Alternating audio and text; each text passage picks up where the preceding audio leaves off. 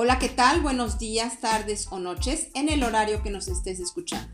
Para mí es un gran gusto saludarte desde este, un espacio para compartir experiencias de mujeres extraordinarias en distintos ámbitos, con el objetivo de inspirar a otras mujeres a lograr sus metas y sus sueños. Te presento a nuestra invitada de hoy. Arlene Ramírez Suresti es licenciada en Relaciones Internacionales, maestra en diplomacia con especialidad en terrorismo, maestra en administración pública y doctora en relaciones internacionales. Es columnista de Forbes México, y analista internacional para diferentes medios de comunicación nacionales e internacionales en temas de coyuntura. Ha ocupado puestos de alta dirección en universidades y ha sido profesora en temas de negociaciones comerciales, gestión de proyectos y apertura de nuevos mercados internacionales. Además, es fundadora de Branketing, Consultores Asociados SADCB, empresa orientada a procesos de desarrollo de nuevos negocios, educación continua, transformación digital y desarrollo humano. Bienvenida, bienvenido. Esto es Con Marca de Mujer, por Julia Samperio.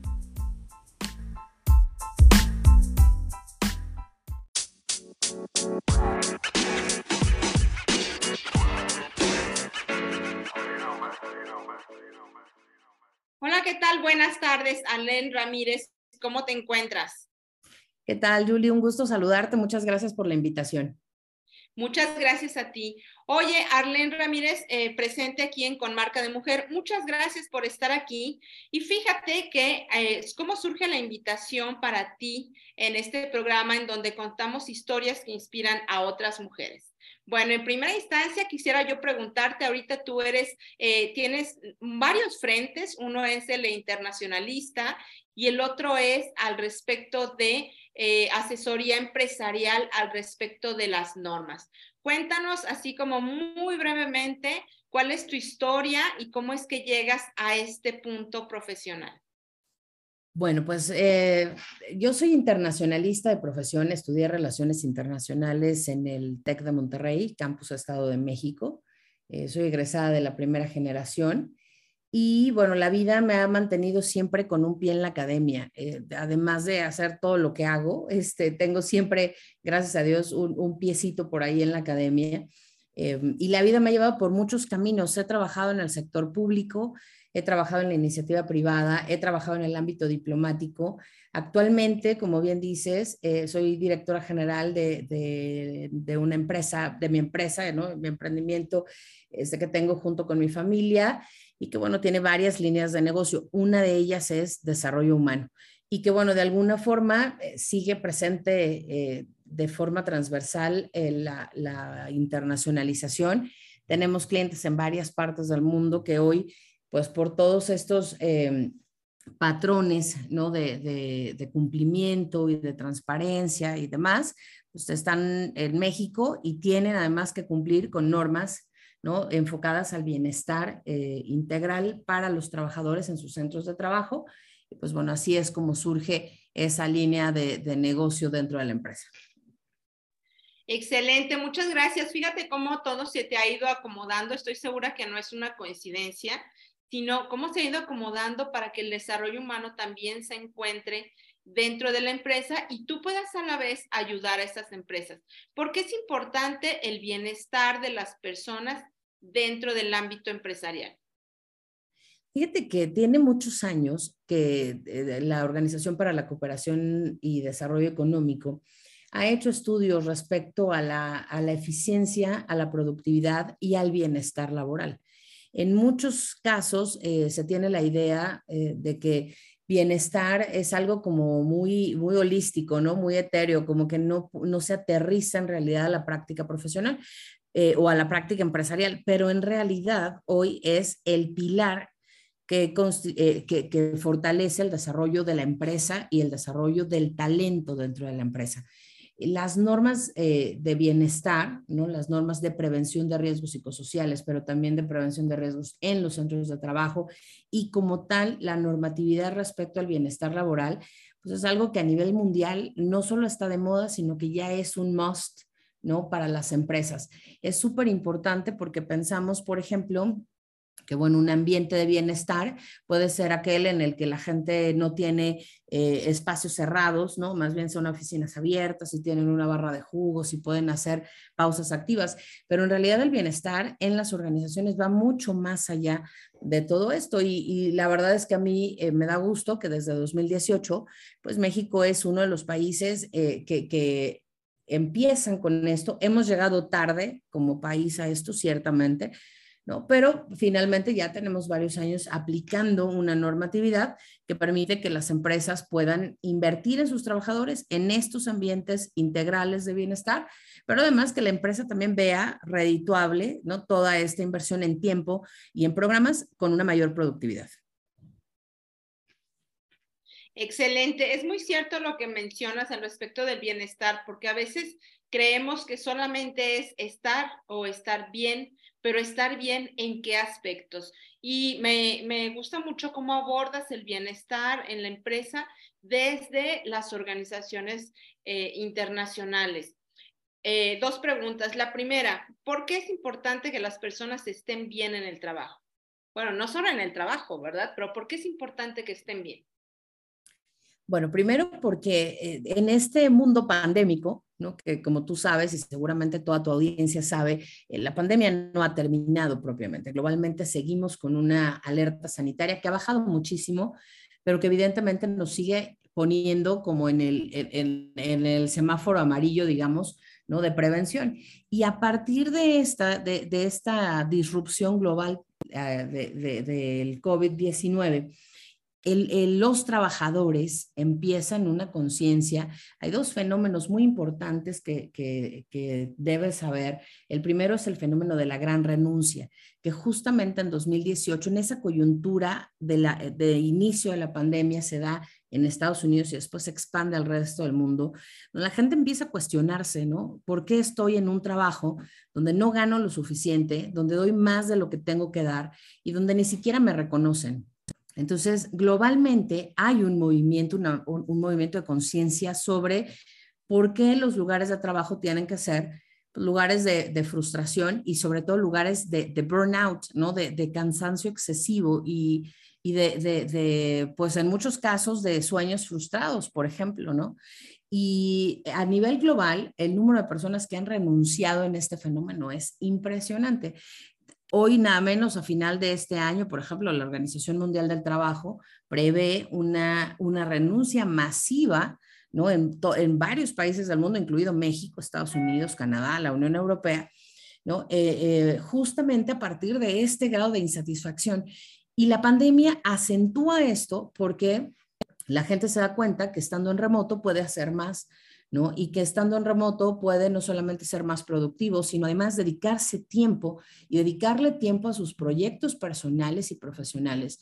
hay muchos ejemplos, ¿no? Documentados por el, por eh, el, el, Foro Económico Mundial, por el Banco Mundial, eh, por el Harvard Business Review, por el The Economist, En donde van haciendo estos, estos, eh, estas investigaciones respecto a la gente que renuncia y por qué, por falta de bienestar. Y como bien decías, eh, un bienestar integral, o sea, un equilibrio, ¿no? Y el segundo fenómeno es el fenómeno de la renuncia silenciosa.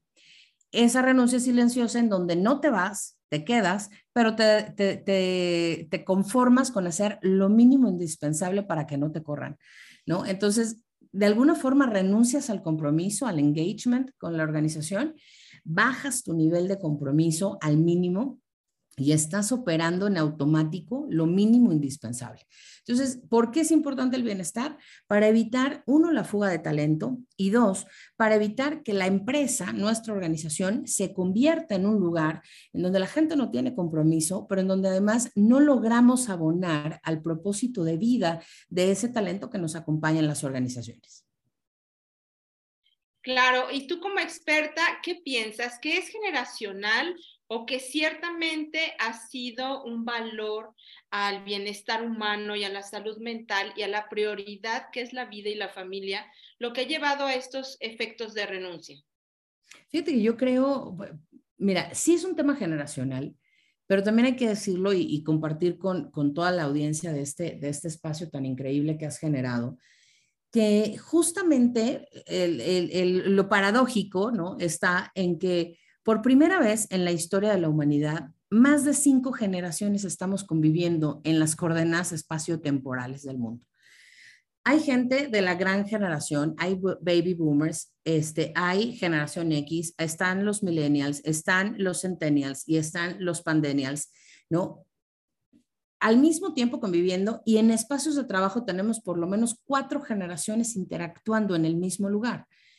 Paradójicamente, ¿no? Esto no afecta solamente a las nuevas generaciones, afecta también a las generaciones mayores, ¿no? A los baby boomers, por ejemplo, que empiezan a cuestionarse, oye, tengo cincuenta y tantos, tengo sesenta y tantos, y no he logrado, ¿no? Hacer esto, o siempre quise hacer aquello.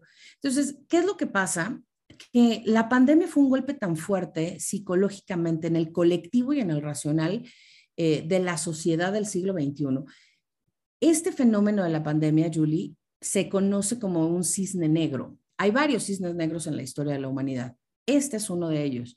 Es decir, en la matriz de, las posibilidades, el que ocurriera una pandemia de esta proporción era lo imposible de lo imposible. O sea, prácticamente jamás va a pasar. Y pasó. Y mucha gente se quedó no solamente aislada y no solamente sola y no solamente cuestionada, sino con pérdidas enormes. Entonces, esto vino a mover de alguna forma ese cuestionamiento de por qué estamos trabajando tanto, por qué le estoy dando tanto y no tengo ese, ese fondo de retorno, ¿no? Eh, eh, en reciprocidad al mismo nivel. Y es algo que debimos habernos cuestionado siempre. Lo que pasa es que la misma inercia de la productividad, pues nos lleva de repente a, generar patrones en donde la gente consume y trabaja y trabaja y consume y ¿no? Y se hace un círculo vicioso. Lo que hoy estas normas y esta corriente empresarial busca es romper ese ciclo vicioso y hacer de la empresa, pues no un lugar utópico feliz, porque eso es inalcanzable, pero sí un lugar en donde la empresa te acompañe a cumplir con un propósito de vida, pero además acompañes tú a la empresa y seas parte de un proyecto mayor, o sea, sientas que realmente tu trabajo abona a una, a una misión, a una visión, pues a un propósito más grande. Gracias, me encanta lo que dices del cisne negro, el impacto de lo altamente improbable. Definitivamente esto ha sido algo que ha sacudido y que por lo tanto tiene que cambiar la forma de hacer negocios, la forma de manejar negocios. Arlen, para todas nuestras escuchas, sobre todo eh, mujeres, que son las que más tenemos en nuestra audiencia, ¿qué les puedes recomendar así tengan una empresa muy pequeñita, una mediana o una grande empresa al respecto de las normas? ¿Cómo se llaman y cómo es el proceso para poderlas implementar? Bueno, lo primero que yo les recomendaría es, eh, no pensemos que por ser, por ser, una empresa pequeña o familiar, no, no las podemos o no debemos implementarlas. Las normas oficiales mexicanas están en el diario oficial de la federación, son obligatorias para todas las empresas sin importar el tamaño y sin importar la industria ni el lugar donde se ubiquen. O sea, dentro del territorio nacional son obligatorias. La norma 035, por ejemplo, de prevención de riesgos psicosociales, es una norma maravillosa que nos permite aterrizar todos estos conceptos en prácticas tangibles, prácticas reales de bienestar. Insisto, no holístico ni nada este, eh, efímero, sino algo muy concreto, un plan, por ejemplo, de prevención de riesgos, pero que además hoy, Julie, en una sociedad donde tanto necesitamos apoyarnos los unos a los otros como personas, pues nos ayuda a detectar factores de riesgo que incluso traemos las personas al trabajo, los traemos de casa. Y en una de esas podemos, por ejemplo, hasta salvarle la vida a una persona, ¿no? Creando un ambiente seguro y de bienestar, ¿no? Este, cuidando, por supuesto, los límites de la privacidad de nuestros trabajadores y nuestras trabajadoras. Eh, creo que es fundamental eh, no solamente saber de qué se tratan las normas, porque justamente hay muchas empresas y muchos consultores o muchas personas en general que se lo toman muy a la ligera y tristemente medio implementan las normas, pero no solamente no, lo, no las implementan correctamente, sino que además te dicen y te aseguran que ya está. Y hemos visto muchos casos de empresas donde pues, las multas son enormes porque no las, no las implementan, ¿no? O no las haces pero que además en donde los factores de riesgo siguen latentes. Entonces, en realidad, fíjate que globalmente esta tendencia al compliance, a la prevención, a la transparencia, al cumplimiento, pues nos lleva justamente a esto de lo que empezamos a hablar hace un momento. ¿no? El, el hablar de bienestar es hablar de cumplimiento, es hablar de una empresa sana que prevé riesgos y tú sabes, porque eres experta en desarrollo de negocios, que una empresa que prevé y que tiene un plan de prevención de riesgos en todos los frentes tiene mucho más posibilidades de, tener éxito que una empresa que no lo tiene. Claro, muy, muy, muy cierto. Eh, esto es de manera integral, porque además, eh, si nos vamos desde adentro de la empresa, en primera instancia porque debe de hacerse, ¿no? O sea, como dices tú, están en el diario oficial, es algo que se tiene que hacer. En segunda instancia estamos cuidando el insumo más importante que tiene una empresa. ¿Y cuál es este? Su gente. Entonces, ya desde ahí estamos asegurando, pues yo diría, pues un 50, 60% eh, la, el hecho de que la empresa salga adelante. Y de ahí entonces ya viene todo lo que es esta identificación con los valores de la empresa y esa retribución al, em, al capital emocional que le estamos dando a nuestros colaboradores y colaboradoras, que definitivamente debe de retornar en una identificación de marca, debe de retornar en esto que ya has comentado, que tiene que ver mucho con el le voy a regresar a la empresa porque la empresa me cuida a mí. Y esto lo vemos no solo a nivel nacional, sino a nivel internacional. Cuando los colaboradores y colaboradoras están identificados con la empresa, son ellos y ellas quienes sacan adelante ese barco. Entonces, sin duda alguna, pues además de ser una, una norma, además de estar muy eh, eh, en boga, es definitivamente muy bueno para el negocio, pero sobre todo también con la conciencia, esta sería la última pregunta que yo te haría, eh, con la conciencia de quienes lideran las empresas, de que esto no solamente es necesario, sino que es indispensable. ¿A qué reto te has enfrentado con los directivos y directivas para poder implementar las normas?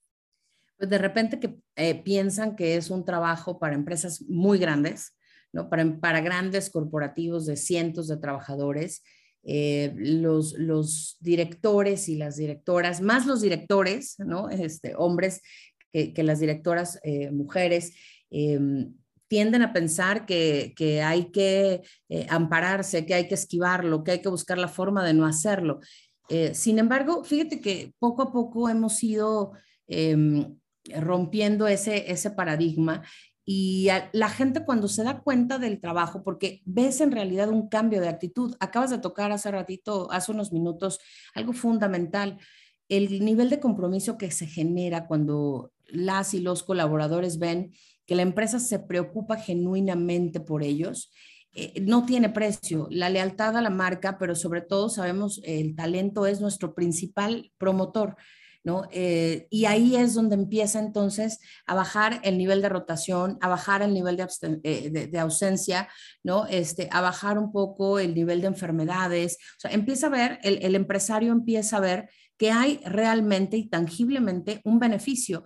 Y ahí es donde entonces empiezan a ver que, bueno, entonces no es algo tan etéreo como parece, ¿no? Y que no es algo también exclusivo de los grandes corporativos, sino que cambiar ese chip, ese mindset de, cultura empresarial, sobre todo en las micro y las pequeñas empresas, las empresas familiares, eh, creo que es parte de ir dando el salto y creernos, pues que somos una empresa pequeña, sí, pero en algún momento tendremos que crecer y tendremos que dar el salto. Y qué mejor que tener todo esto ya listo, implementado y ya con, con experiencia en la implementación, para cuando llegue el momento de dar el brinco, ¿no? Pues ya estés, ya estés listo y la gente realmente va a responder, eso es un hecho. Excelente. Y bueno, por último, un último consejo entonces para las, eh, para las personas que nos están escuchando al respecto del bienestar para el desarrollo humano. ¿Qué piensas?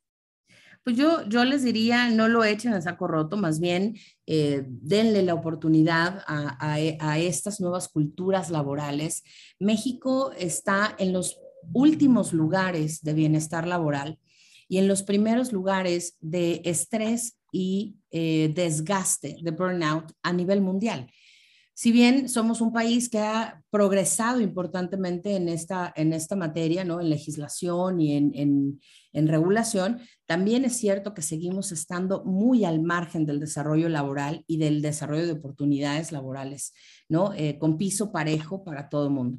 Y este es un buen momento, es un, es un excelente inicio porque, pues justo en, esta, en este último trimestre del año las normas en México se tienen que empezar a, implementar o se tienen que renovar en su dictaminación. Y vienen épocas importantes porque, bueno, al inicio del año generalmente vienen las revisiones y las auditorías de las secretarías de Estado, la de Salud, la de la, Secretaría del Trabajo.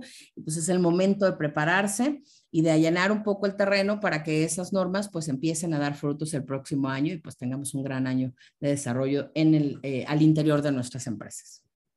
Muchas gracias, estimada Arlen, por haber estado aquí en Con Marca de Mujer. Al contrario, Julio, un gusto. Muchas gracias por la oportunidad de platicar contigo y con tu auditorio.